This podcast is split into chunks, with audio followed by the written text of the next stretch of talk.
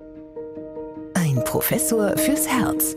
Ein Podcast des St. Theresien Krankenhauses Nürnberg. Ja, wieder einmal herzlich willkommen zu unserem Podcast Ein Professor fürs Herz. Mein Name ist Anja Müller und mit mir am Mikrofon ist Professor Dieter Ropers, Kardiologe und Chefarzt der Medizinischen Klinik für Kardiologie und internistische Intensivmedizin am St. Theresien Krankenhaus Nürnberg. Äh, schön, dass Sie wieder dabei sind, Herr Professor Ropers. Ich freue mich auch. Herzlich willkommen. Die Herzwochen der Deutschen Herzstiftung im November 2020 standen unter dem Thema Das schwache Herz. Damit wollen wir uns auch heute beschäftigen. Die Herzstiftung hat dazu auch wie immer ganz umfangreiche Informationen herausgegeben und interessanterweise hat sie diesen ein kleines Gedicht von Robert Gernhardt vorausgestellt und das lautet Mann an der Treppe, ich kenne dein Zögern, gibt's hier keinen Fahrstuhl? War nur eine Frage. Dann setzt du den Fuß auf die erste Stufe und wünschst dir, es wäre schon die letzte. Was hat denn dieses Gedicht mit Herzschwäche zu tun? Na, es beschreibt sehr eindrucksvoll, wie eingeschränkt Patienten sind, äh, bei denen das Herz nicht mehr die Leistung erbringt, die notwendig ist, dass man eben seinen Alltag äh, unbeschwert verleben kann. Die Lebensqualität ist bei der Herzschwäche ja eines der ganz großen Probleme, äh, die die Patienten haben. Durch die eingeschränkte Belastbarkeit kommt es immer mehr zu Isolationen. Man nimmt nicht mehr teil am Leben, trifft keine Freunde mehr, keine Familie mehr. Und das führt dann eben auch noch zu anderen Problemen wie Depressionen und verstärkt dann das ganze Krankheitsbild. Also diese eingeschränkte Belastbarkeit ist sehr nachhaltig, gerade für die Patienten mit Herzschwäche. Und Herzschwäche ist eben ein großes Thema und nicht zu Unrecht hat die Herzstiftung das immer wieder als Thema für ihren Herzmonat ausgewählt, weil es eben auch eine Erkrankung ist, die salopp gesagt boomt. Also im Vergleich zu 2010 zum Beispiel haben wir jetzt mehr 15 Prozent mehr Patienten mit äh, Herzschwäche. Es ist die häufigste Ursache für stationäre Krankenhauseinweisungen und man geht davon aus, dass in Deutschland alleine 2,5 Millionen äh, Menschen unter einer Herzschwäche leiden. Und wenn man sich eben vergegenwärtigt, wie schnell zunehmend diese Erkrankung ist, dann kann man hier das ist ja heute ein sehr beliebtes Wort, aber ich denke, es stimmt genauso, auch von einer Pandemie der Herzinsuffizienz sprechen, weil wir eben zunehmend Patienten haben, die darunter leiden. Ja, aber welche Ursachen führen denn zu einer Herzschwäche? Die Herzschwäche ist letztlich ein Symptom vieler Herzerkrankungen. Da ist zum Beispiel die Durchblutungsstörung der Herzkranzgefäße, also die koronare Herzerkrankung kann eine Ursache sein. Es kann Herzklappenerkrankungen dahinter stecken, die dann irgendwann in eine Herzinsuffizienz münden oder eben auch Herzmuskelerkrankungen wie die Herzmuskelentzündung, die dazu führen, dass ein Patient über die Zeit dann eben eine Herzleistung hat, die nicht mehr ausreicht. Und auch eine sehr häufige Ursache, was viele wahrscheinlich gar nicht wissen und gar nicht denken, ist Bluthochdruck. Auch der Bluthochdruck, wenn er viele Jahre nicht gut behandelt wird, führt dann über kurz oder lang eben zu einer Herzschwäche, die sich dann auch gar nicht so gut behandeln lässt also es gibt sehr, sehr vielfältige Ursachen, warum ein Patient unter einer Herzinsuffizienz leidet. Es gibt ja zwei unterschiedliche Formen der Herzschwäche. Mal kann das Herz nicht genügend Blut auswerfen und mal kann das Herz nicht genügend Blut aufnehmen. Erklären Sie uns das doch nochmal bitte. Bei der Herzschwäche die mit einer verminderten Auswurfleistung einhergeht, das ist, glaube ich, relativ gut vorstellbar. Wenn Sie äh, die Herzkammer nehmen, die linke Herzkammer, die ist dafür verantwortlich, dass das Blut in den Körperkreislauf gepumpt wird. Und das äh, tut es ja recht zuverlässig. Im Laufe eines Lebens pumpt es so um die 2, 2,5 Milliarden Liter Blut. Das ist enorm. Das ist einmal der Edersee in Hessen, der dadurch gefördert wird. Es ist so, dass die, das Herz, die Herzkammer füllt sich mit Blut. Und wenn wir jetzt mal annehmen, das sind 100 Milliliter drin in so einer Herzkammer, dann werden in der Regel mit jedem Herzschlag 60 Milliliter ausgeworfen. Wenn jetzt die Herzleistung eingeschränkt ist durch eine Funktionsstörung, also zum Beispiel durch einen Schaden, der eingetreten ist nach einem Herzinfarkt, dann werden vielleicht nur 30 Prozent ausgeworfen oder nur 20 Prozent. Das heißt, die Auswurfleistung ist eingeschränkt. Und ich glaube, da kann man sich sehr gut vorstellen, auch wenn man jetzt nicht so im Thema ist, dass dann eine Herzinsuffizienz auftritt. Das ist eine Herzinsuffizienz aufgrund einer eingeschränkten Pumpleistung. Das ist die Form der Herzinsuffizienz, die man meistens annimmt und die tatsächlich auch relativ gut behandelbar ist, je nach Ursache. Hier gibt es jedenfalls einige medikamentöse und auch andere Ansätze, die gezeigt haben, dass man Prognose verbessert. Anders ist es mit der Herzleistung, wo die Herzfunktion im Grunde erhalten ist. Und das ist nicht ganz so einfach zu verstehen. Hier ist die Auswurfleistung der Herzkammer uneingeschränkt. Das heißt, wenn man zum Beispiel eine Ultraschalluntersuchung macht, dann sieht das eigentlich auf den ersten Blick ganz normal aus. Was aber hier eingeschränkt ist, ist die Füllung.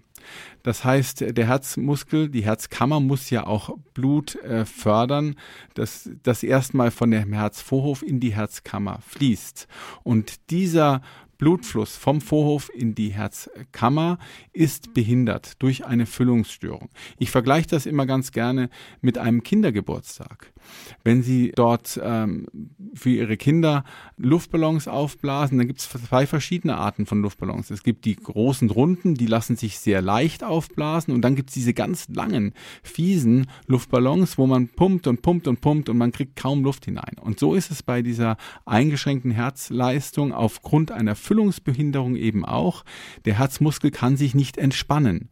Und durch diese fehlende Entspannbarkeit kann er sich nicht füllen. Und äh, im Endeffekt ist es dann eben ein ähnliches Problem wie bei den Herzpatienten, die eine eingeschränkte Herzleistung haben aufgrund einer fehlenden Kontraktionskraft. Also beides wirkt sich eben so aus, dass der Herzmuskel insgesamt nicht genug Blut fördern kann.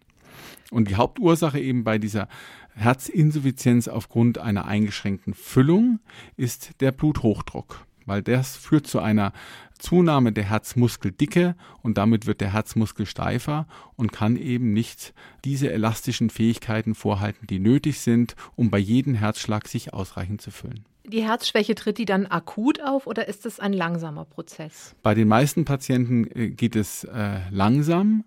Das heißt, das macht es auch manchmal schwierig, die Diagnose zu stellen, denn viele Patienten, die merken das, aber die führen das dann zum Beispiel aufs Älterwerden zurück. Die sagen, na ja, dass ich jetzt nicht mehr die zwei Treppen ähm, steigen kann, dass ich nicht mehr den Berg hochkomme, dass ich mit dem Hund nicht mehr mithalten kann. Ja, ich bin ja auch schon 75, ich bin ja schon 80 Jahre alt. Und die nehmen sich dann auch automatisch zurück. Man belastet sich dann einfach nicht mehr so, weil man ja nicht mehr kann. Und dann wird es bei vielen Patienten gar nicht so wahrgenommen wahrgenommen. Und es gibt natürlich auch Patienten, die das gar nicht wahrhaben wollen. Und dem gegenüber stehen natürlich auch Patienten, bei denen ein akutes Ereignis auftritt, ein Herzinfarkt zum Beispiel oder eine Herzmuskelentzündung, die sehr schnell verläuft. Da kann eine solche Herzschwäche eben auch sehr akut auftreten. Könnte sie auch zu einem plötzlichen Herztod führen? Viele der herzinsuffizienten Patienten versterben tatsächlich an einem plötzlichen Herztod. Das hat damit zu tun, dass die Herzinsuffizienz auch mit Umbauprozessen einhergeht. Der Herzmuskel, die linke Herzkammer wird immer größer oder wird an einigen Stellen dicker, an anderen Stellen nicht. Und dann kommt es zu elektrischen Inbalanzen, zu Herzrhythmusstörungen, die letztlich eben dann in einem plötzlichen Herztod münden. Also das ist eben die große Herausforderung, dass man Patienten frühzeitig erkennt, bevor solche Umbauprozesse in Gang kommen um dann eben den plötzlichen Herztod zu verhindern. Und hat man die Patienten vorher nicht erkannt, gibt es eben heute die Möglichkeit, oder das ist eigentlich schon länger, schon im letzten Jahrtausend äh, wurden solche Dinge angewandt bei unseren herzintelligenten Patienten, indem man diese Patienten mit einem Defibrillator versorgt, der dann eben im Falle einer solchen sehr gravierenden, lebensgefährlichen Herzrhythmusstörung diese wieder durch eine äh, Schockabgabe beendet.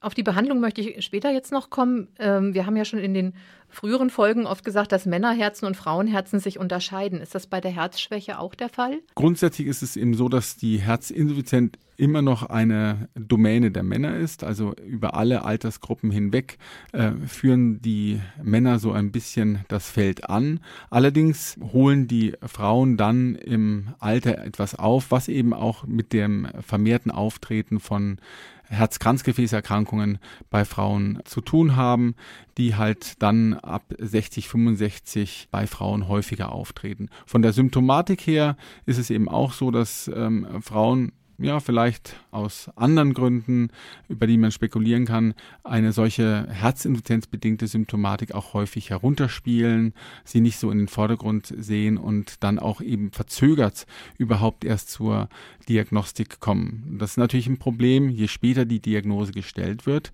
äh, desto später fängt man mit der Therapie an und desto eingeschränkter ist dann eben die Prognosen. Die Prognose ist ein richtig wichtiger Aspekt, weil das äh, vielfach gar nicht so klar ist. Wenn ich bei meinen Patientenveranstaltungen immer in die Runde frage, was hätten Sie denn lieber?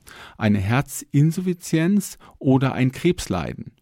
Dann werden die meisten der äh, Anwesenden immer wieder auf die Herzinsuffizienz zurückkommen, weil Krebs ist ja was ganz Schlimmes, was ganz Gefährliches. Aber tatsächlich ist es so, dass Patienten, wo eine Herzinsuffizienz schon mal zu einer Krankenhausaufnahme geführt hat, in vielen Fällen eine schlechtere Prognose haben als die meisten Krebserkrankungen. Und ich denke, das ist in äh, den meisten Menschen und Patienten gar nicht so bewusst. Die Herzinsuffizienz ist eine Erkrankung mit sehr eingeschränkter Prognose. Patienten mit einer eingeschränkten Herzleistung, ähm, wo das eben festgestellt wird, die einmal im Krankenhaus waren, da äh, sind nach fünf Jahren fast die Hälfte der Patienten verstorben. Und deswegen sind wir so dahinterher, äh, dass wir uns eben um diese Patienten kümmern, dass die regelhaft äh, zum Arzt gehen, Hausarzt, Kardiologe, alles in einer Hand bleibt. Das ist wichtig, weil die Prognose so eingeschränkt ist. Wenn die Herzschwäche dann erkannt ist, was kann man dann wirklich tun dagegen? Also für die Herzschwäche mit eingeschränkter Herzfunktion, äh, eingeschränkter Kontraktionsleistung gibt es sehr, sehr viele medikamentöse Ansätze, die in großen Studien eben einen Benefit gezeigt haben. Da gibt es verschiedene Medikamentengruppe, zum Beispiel Beta-Blocker, die die Herzfrequenz äh, senken, damit das Herz insgesamt entlastet wird muss dann nicht so viel pumpen und hat weniger Sauerstoffverbrauch und gleichzeitig mehr Sauerstoffangebot. Es gibt Medikamente, die den Herzmuskel etwas entlasten.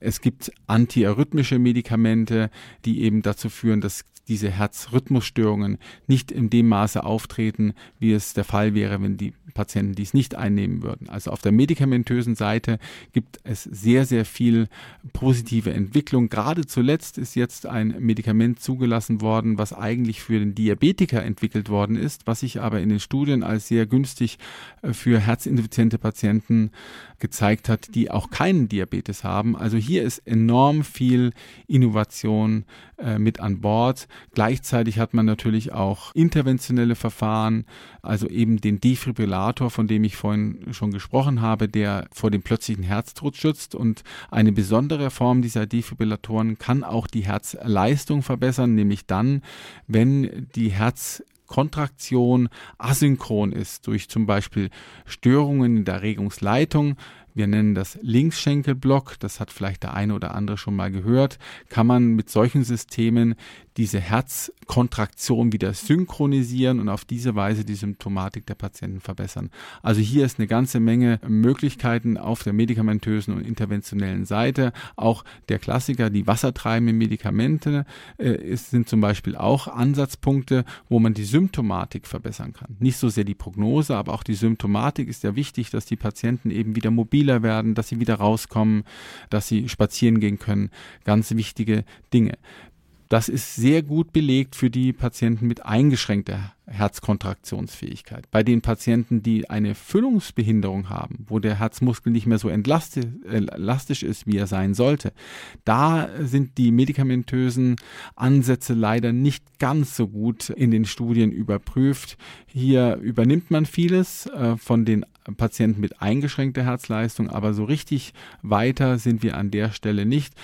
Konsequent muss man den Blutdruck behandeln bei diesem Patienten. Das ist, glaube ich, eines der entscheidenden Ansätze. Aber eine kausale, richtig kausale Therapie, die in Studien belegt worden ist, gibt es eben für diese Patienten leider nicht. Würde es auch Medikamente geben, äh, die schaden bei der Herzschwäche?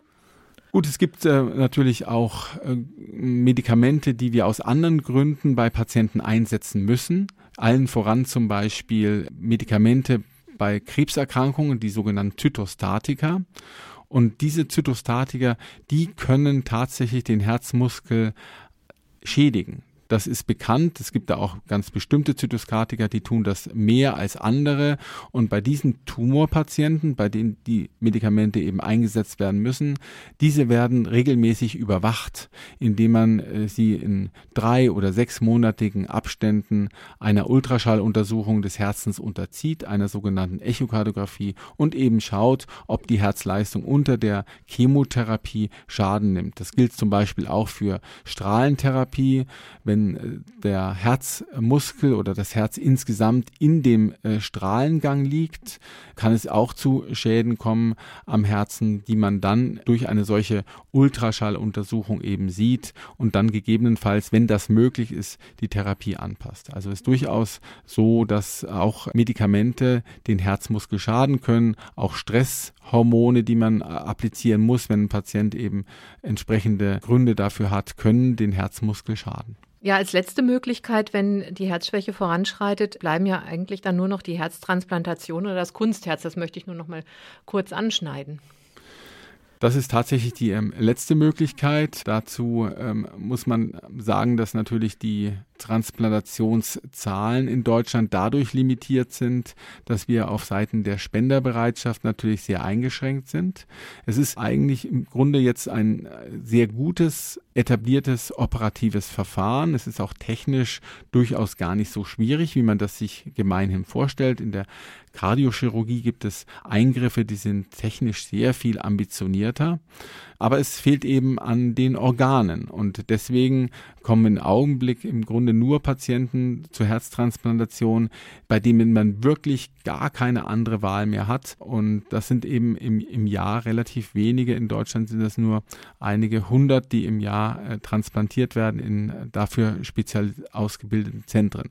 Deswegen hofft man eben, dass diese Entwicklung der Kunstherzen weiter voranschreitet. Hier hat sich einiges getan.